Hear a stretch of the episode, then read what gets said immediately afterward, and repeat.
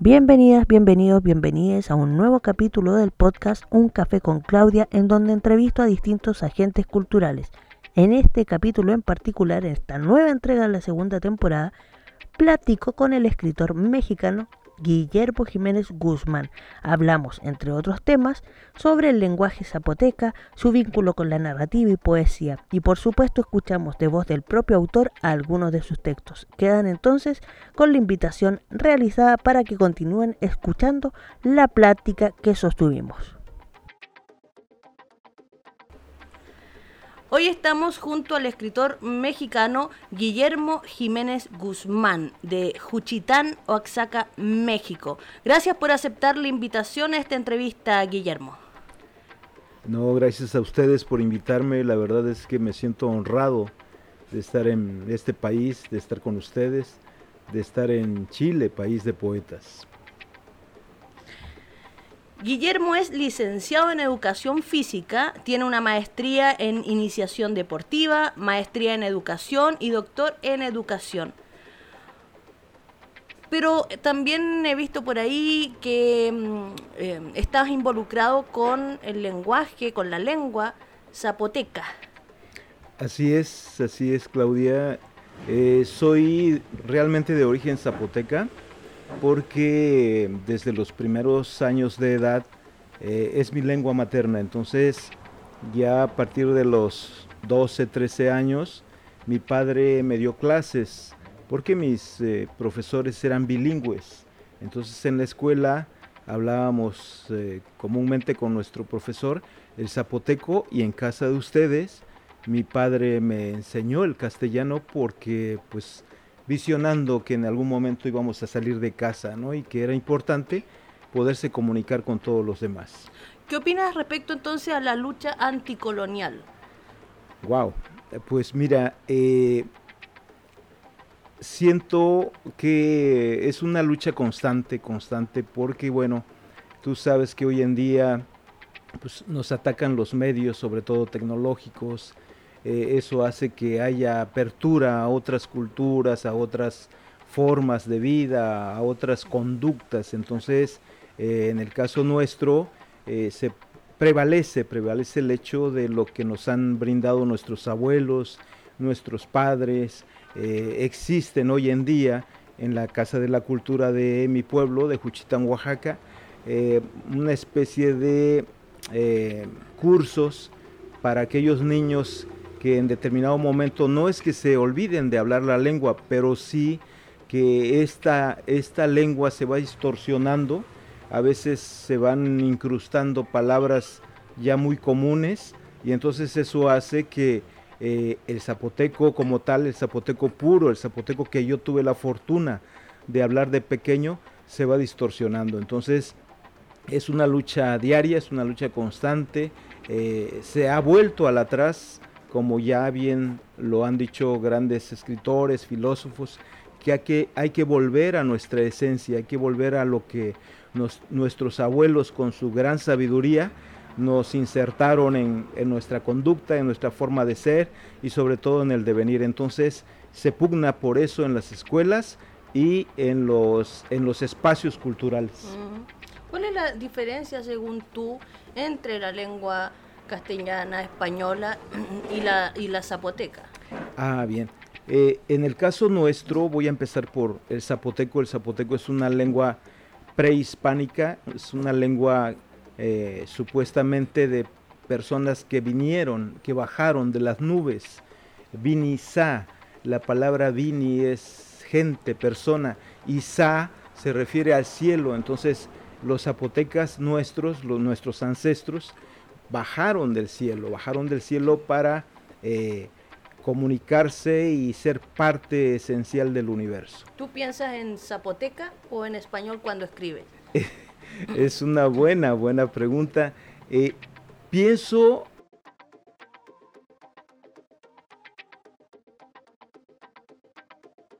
eh, dependiendo de, de cuál es el sentido de lo que voy a escribir.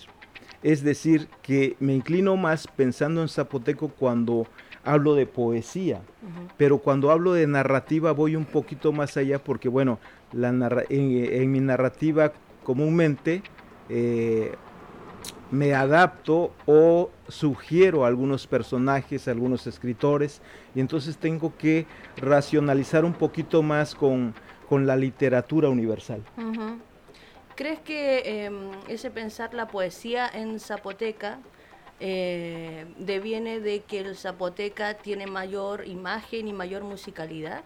Así es, así es, hay una, una sonoridad muy especial, por ejemplo, tan solo hablando del 1 al 10, voy a comentarles que la expresión es Tobi, Chupa, Chona, Tapa, Gayu, Shopa, Galle, Shonogachi. Entonces hay una sonoridad, hay una, eh, en la expresión hablada del zapoteco, hay mucho como, como, como algo meloso, como algo, algo muy fino, como algo, algo que se paladea. Entonces el zapoteco va, va en ese sentido.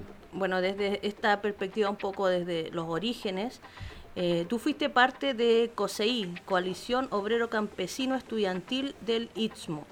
¿Crees que la democracia es la solución buscada por los obreros, obreras y pueblos originarios, considerando que estuviste hace poco en Loncoche y compartiste también con el pueblo mapuche, considerando que Chile es un Estado democrático. ¿Crees que la democracia sí era la solución de ese joven que estuvo en COSEI?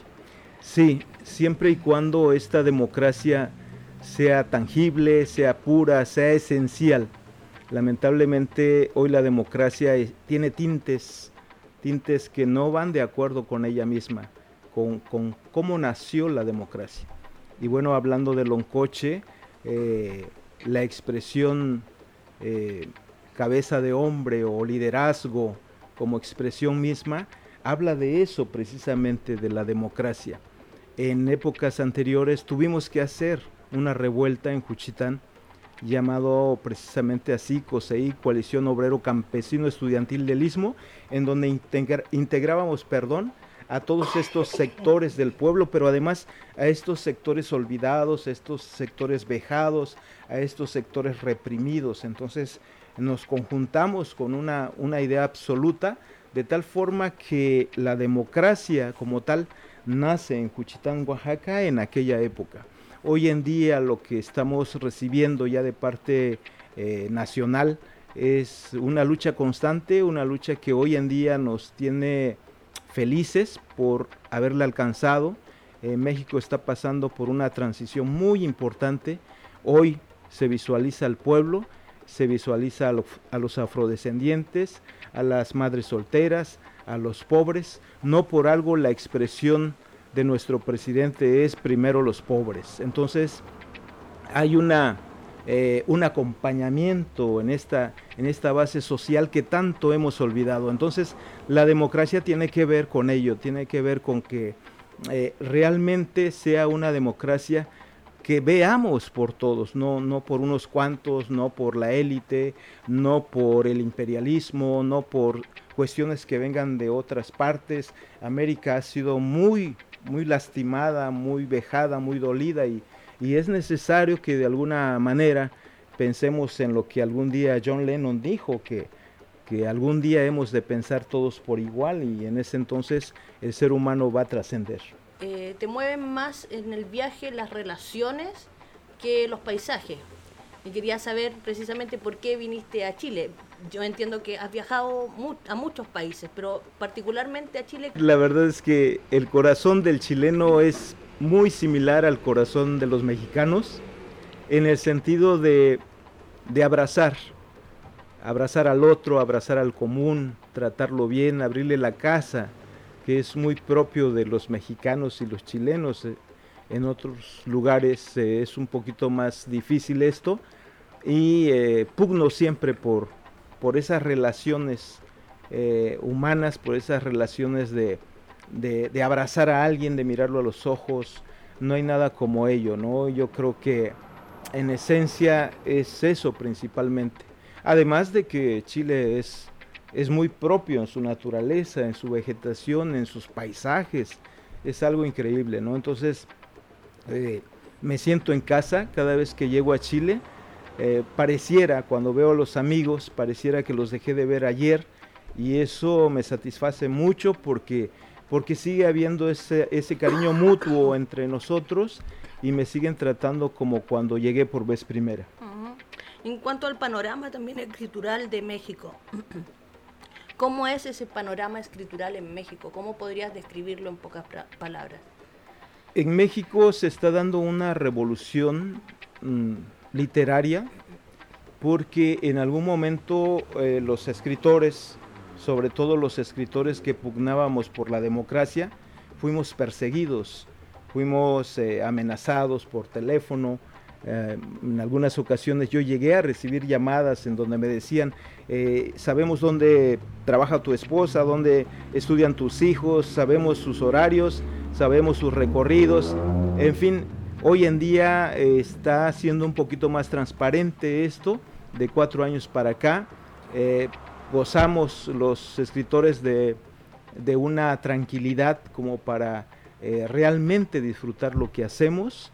En su momento no era así, su, en su momento nos cuidábamos hasta de nuestra propia sombra porque a veces nos enviaban personas que entre comillas eran nuestros amigos o nos acompañaban a algún evento y tan solo lo que deseaban era sacar eh, raja, como decimos en México, acerca de lo que uno hacía o decía.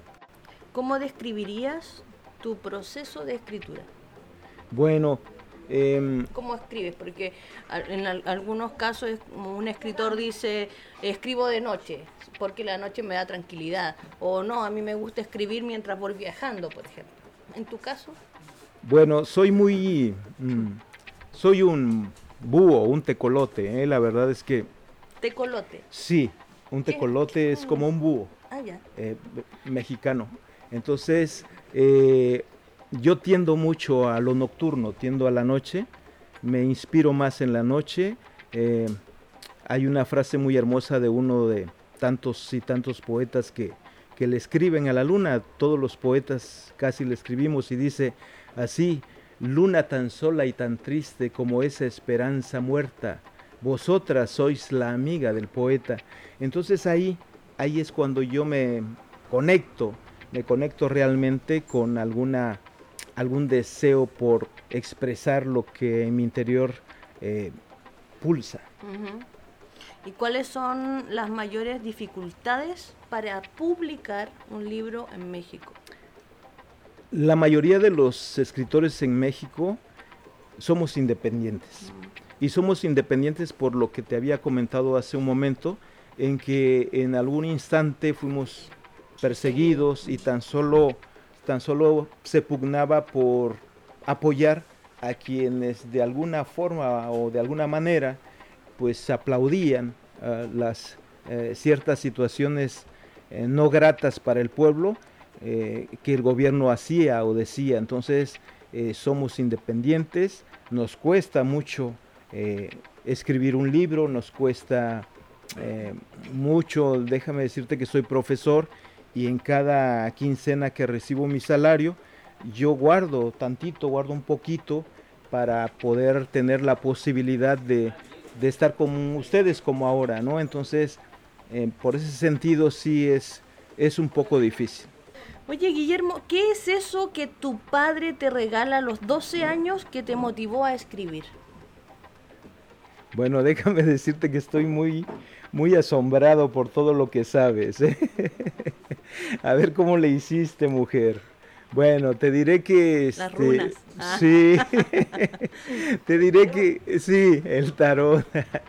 Te diré que mi padre este, me abrió un mundo de posibilidades y, y me abrió una ventana al universo cuando me regaló mis primeros libros, ¿no? Entonces yo recuerdo con mucha alegría que en su momento él me regaló un libro llamado México Bárbaro, eh, otro libro llamado Viaje por el Istmo de Tehuantepec, que es de donde yo soy originario, otro libro llamado Canasta de Cuentos Mexicanos.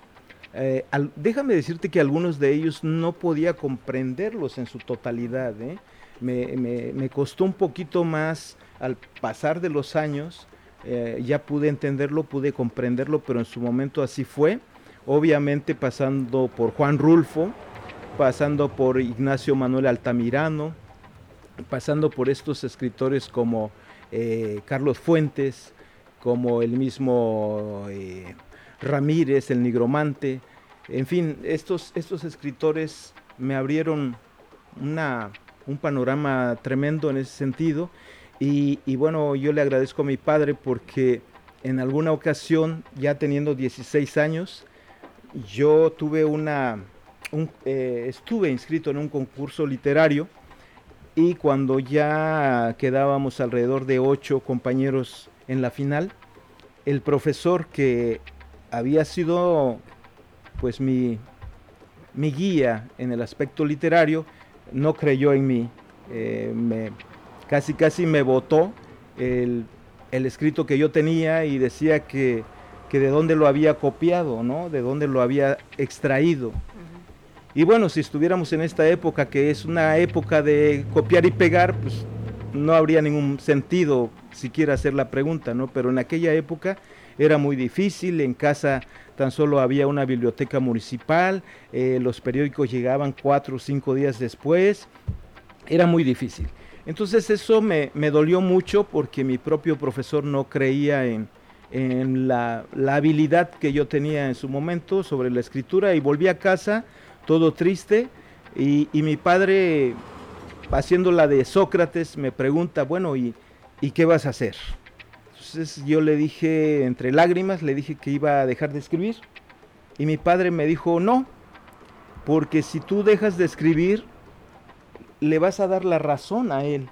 O sea, él, e, él va a saber entonces que tuvo razón en decirte que tú habías copiado eso. No, no, no, no. Tú síguele y demuéstrale que, escribes, ¿no? Y pasaron los años, pasaron muchos, muchos años. En el 2020, escasamente a un mes antes de la pandemia, fui invitado a un evento y estaba mi profesor. Estaba mi profesor, aquel que algún día no creyó en mí. Eh, nos abrazamos, me pidió disculpas después de tantos años. Y bueno, yo al contrario, yo le agradecí porque, porque por él seguía escribiendo y, quise de alguna manera, pues si no demostrarle, por lo menos sí saber que en su momento él se había equivocado. que no te detuvo. Así es, que no me detuvo. Has publicado varios libros, aquí tenemos algunos de ellos. Em, narrativa y poesía, senderos de nostalgia y esperanza, homenajes, relatos en el sendero, estoy dando los títulos de algunos libros. Hoy fue un sueño y otro ayeres. Siempre los escritores y las escritoras tenemos un libro regalón dentro de los que hemos publicado. Muchas veces es el último que hemos publicado, pero otras no. Em, quisiera llamarte primero a que me dijeras cuál de estos es el que le tienes un especial cariño y cómo surgió la escritura de ese libro. Bien, eh, Relatos en el Sendero. Este es Muy linda la edición. Gracias, gracias. Es un libro 100% de carácter narrativo. Eh, siento que en el desarrollo eh, las habilidades que a lo largo de pues de mi carrera como escritor he dado a conocer. Además de que eh, trae unos temas que tienen que ver con Chile, algunos recorridos que he tenido la fortuna de llevar a cabo en este país, en este bello país. Y, yo creo que este, este marca de alguna forma el devenir de mi escritura. He visto incluso en esta conversación que hay un elemento que se reitera, que es el tiempo. ¿Qué es el tiempo para ti, Guillermo? Es muy importante en el sentido de poder visitar a los amigos, ¿sí? De estar con ellos, de poder tener la fortuna de tocarte, por ejemplo, de verme en las pupilas de los amigos. Tiene que ver eso, sin embargo, eh, en algunos aspectos, eh, yo siempre he dicho que es una invención, sí, de la sociedad, que nada tiene que ver con, con la parte esencial del ser humano, es decir, eh, pasaron cuatro años para volver a Chile, por todo lo que ya sabemos. Sin embargo, ese, ese cariño esencial que tuve la fortuna de obtener de parte de los chilenos, ahí estaba, ahí estaba latente, eh, un cariño sin un cariño y un amor sin distancia, sin tiempo, sin dimensiones, más allá, más allá de lo palpable, ¿no? Entonces, eh, eh, yo creo que el escritor en algunos instantes, en algunos momentos, va jugando con ello, va jugando con ello, y, pero ese, ese juego, ese juego hace que espiritualmente vayamos nosotros enriqueciendo más nuestro ser. Y al enriquecer nuestro ser, obviamente es que enriquecemos eh, nuestra, nuestros escritos para quienes afortunadamente nos leen. Ha recibido varios reconocimientos y me sorprende que muchos han sido en torno a poesía, eh, que has participado también como jurado, versos desde el Pilcomayo en Bolivia, por ejemplo. Eh, ¿Cómo llegas, eh, un profesor ligado a educación física, a escribir poesía? ¿Hay un vínculo ahí o ningún vínculo, digamos, estás en libertad de expresarte? Fíjate que la mayoría de las personas cree eso, cree que en el caso de la educación física, en el caso del deporte, somos un tanto fríos en, el aspecto literario, es decir, que pugnamos más por eh, la excelsitud corporal y no por la, el psique. Sin embargo, eh, esto me ayuda. Eh, quiero decirte que llevo a cabo, practico el deporte del senderismo en donde me llevo 15, 20 kilómetros conmigo mismo, con, mi interno, en las montañas, y eso hace que mientras camino, mientras ande en esos senderos, voy pensando en algún escrito y, y, a la vuelta de casa, a la vuelta de la casa de ustedes, me pongo ya a plasmarlo, ¿no? Igual hago ciclismo de montaña Igual eh, tengo la fortuna de, hacer grandes travesías, a veces hasta de 1200 kilómetros, llevándolo a cabo en ocho días. Entonces, eh, soy muy dado a, estar conmigo mismo, a, esa soledad que, es muy propia de los escritores, porque bueno, yo siempre he dicho que los escritores tenemos dos amantes, que son la nostalgia y la melancolía. Entonces, estos dos amantes nutren nuestra vida, nutren nuestro existir. Es, es difícil que haya un escritor que no tenga a estos amantes, ¿no? A veces no lo decimos de manera racional, pero sí está en nuestro, en nuestro subconsciente. Claro, me hace sentido. Yo recuerdo haber leído un libro que me regalaron que se llamaba Busy Zen. De hecho, Eric Polhammer eh, estaba en la presentación de este libro allá en Providencia hace muchos años atrás. Y bueno, eh, saludos si están escuchando familiares de Eric, porque creo que está mal de salud. Em, y claro, ese libro hacía mención precisamente a lo que a lo que estás mencionando, por lo había olvidado también. Eh, esa meditación mientras vas en la cleta pedaleando y estás solo o sola contigo mismo y reflexionando respecto a, cosas que no tienen mucho que ver con la, con, la calle, con, con, la ciclovía, sino con otro tipo de, de situaciones. Un poco peligroso también andar conduciendo, manejando bicicleta, pensando en eso. Em, pero claro, ahora me hace, me hace mucho más sentido, Guillermo. Oye, en tu adolescencia, ¿tú sabes, usaste en algún momento el seudónimo o te hacías llamar el último soñador? ¿Qué es para ti entonces soñar, considerando que mucha de tu escritura refiere a relatos desde lo vivencial? ¿Con qué sueñas, Guillermo? Bueno, en esa época, también me has llevado muy allá, ¿eh? Pero en esa época, hago una retrospectiva tremenda, en esa época, en efecto, eh, eh, surge por ahí un escrito llamado El último soñador y de ahí que me haya afianzado de ese, ese sobrenombre, ¿no? Y, y recuerdo la primera estrofa que dice así, y quiso ser, mas no pudo, o tal vez pudo ser, mas no quiso. El caso es que ahora su tristeza arrastra, soñando ser aún con aquello que algún día soñó. Ese juego de palabras a los 12, 13 años eh, yo creo me, me dio el, la guía, me señaló el sendero, ¿no? Entonces, eh, de ahí el último soñador, eh, soñador que... que, Sigues soñando. claro, que seguimos soñando, que seguimos viviendo de nuestra fantasía, ¿no? El, el, el escritor es, hace un momento lo dijimos, ¿no? Tenemos un poquito de locura, pero ¿quién no la tiene, no? Gibran Jalil Gibran en El Loco precisamente menciona eso, ¿no? Me dicen que soy un loco y que porque me la paso hablando con los ancianos, porque hablo con, con, las aves, porque escucho el rumor de las hojas, porque sonrío cuando lo hace un niño. Entonces, si, si, si creen que por ello yo soy un loco, seguiré siéndolo, ¿no? Bueno, eh, algo adelantaste, ¿no? Estaba pensando precisamente en que en algún momento mencionaste por aquí por allá, en alguna entrevista, que existía una triada en tu escritura, un pacto amoroso, ¿cierto?, entre poeta, nostalgia y melancolía. Así es. Eh, y ya algo eh, explicaste respecto a esta, a esta triada. ¿Cuál entonces es el objetivo, si es que tiene un objetivo tu escritura? Qué quieres conseguir al escribir. Quizá no, no hablo de algo material, claro, claro. necesariamente, sino, sino quizá algún eh, proceso de enseñanza en otro, em, quizá no, no existe un objetivo claro, eh, quizá por el contrario tienes muy claro eh, algún tipo de, de meta u objetivo, algo que te motiva finalmente en la escritura.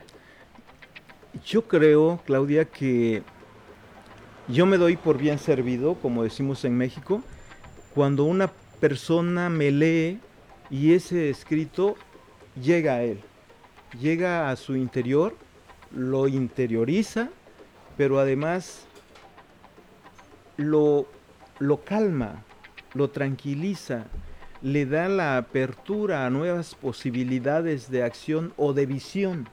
Entonces, con eso yo siento que soy bien pagado. Eh, ya lo decía, no, no soy propio de, situaciones materiales, de, riquezas. No, porque la riqueza es espiritual, es en esencia. Entonces, cuando yo logro que uno de, de mis eh, lectores eh, pueda aprovecharse de alguna expresión que venga en uno de los libros, estoy del otro lado.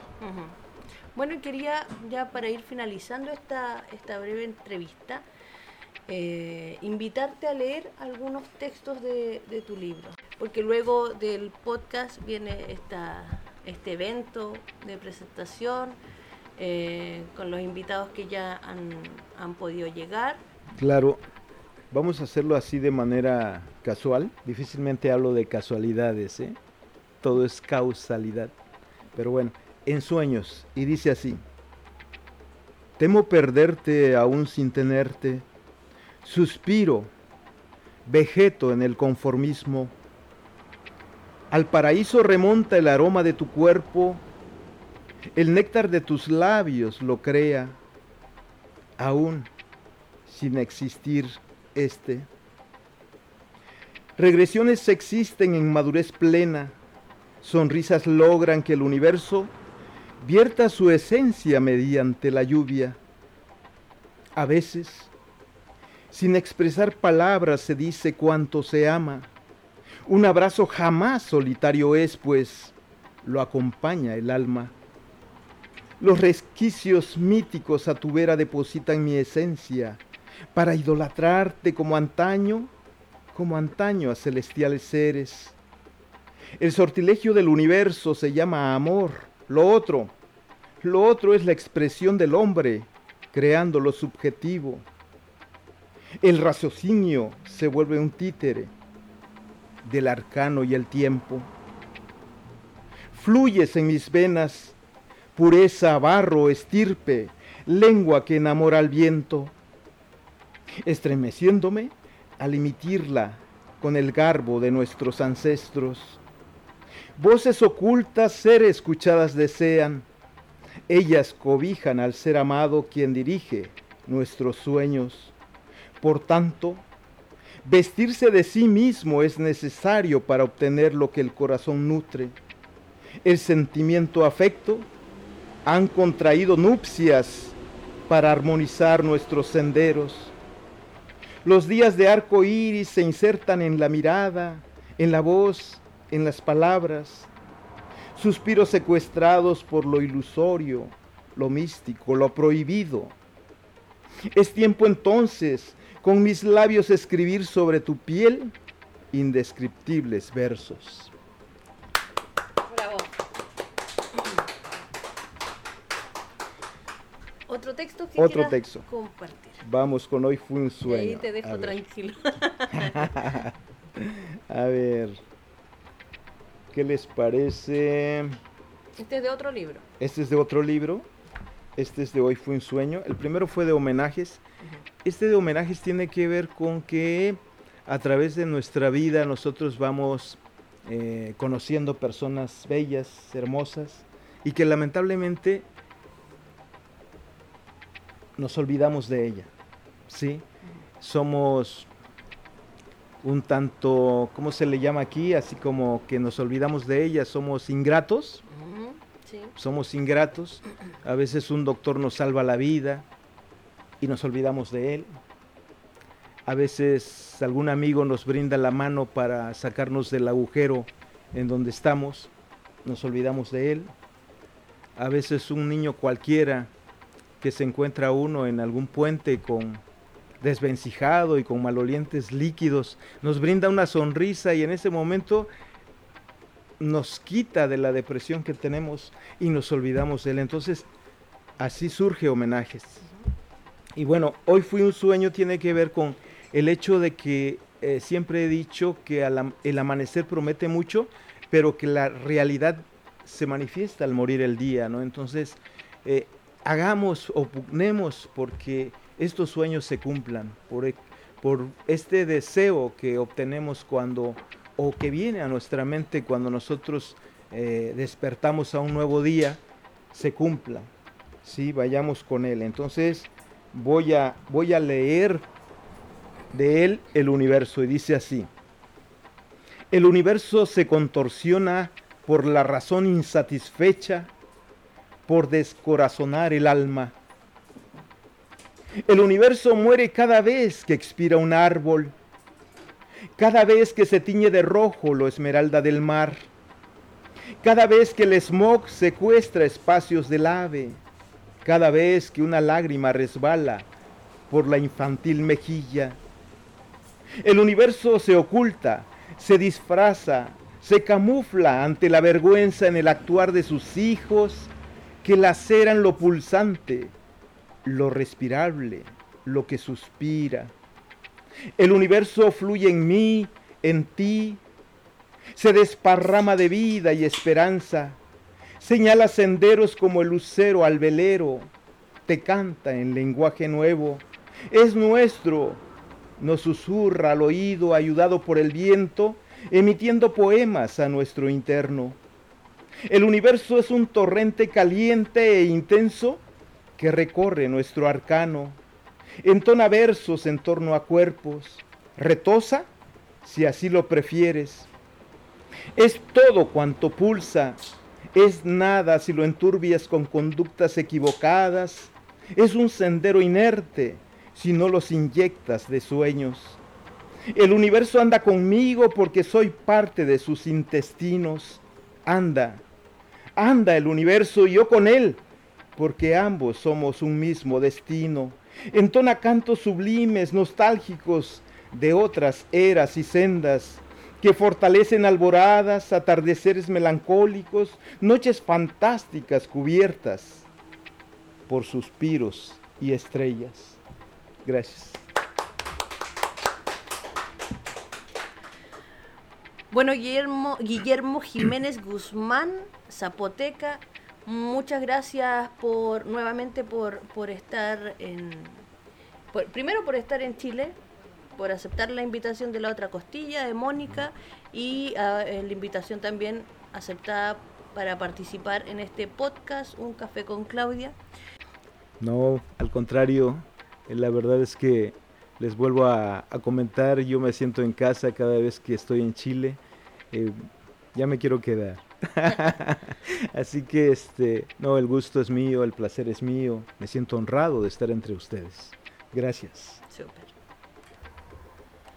Este podcast llega a ustedes gracias al gentil patrocinio del Café Literario La Otra Costilla, ubicado en pleno centro de San Bernardo, región metropolitana Chile, O'Higgins 1063.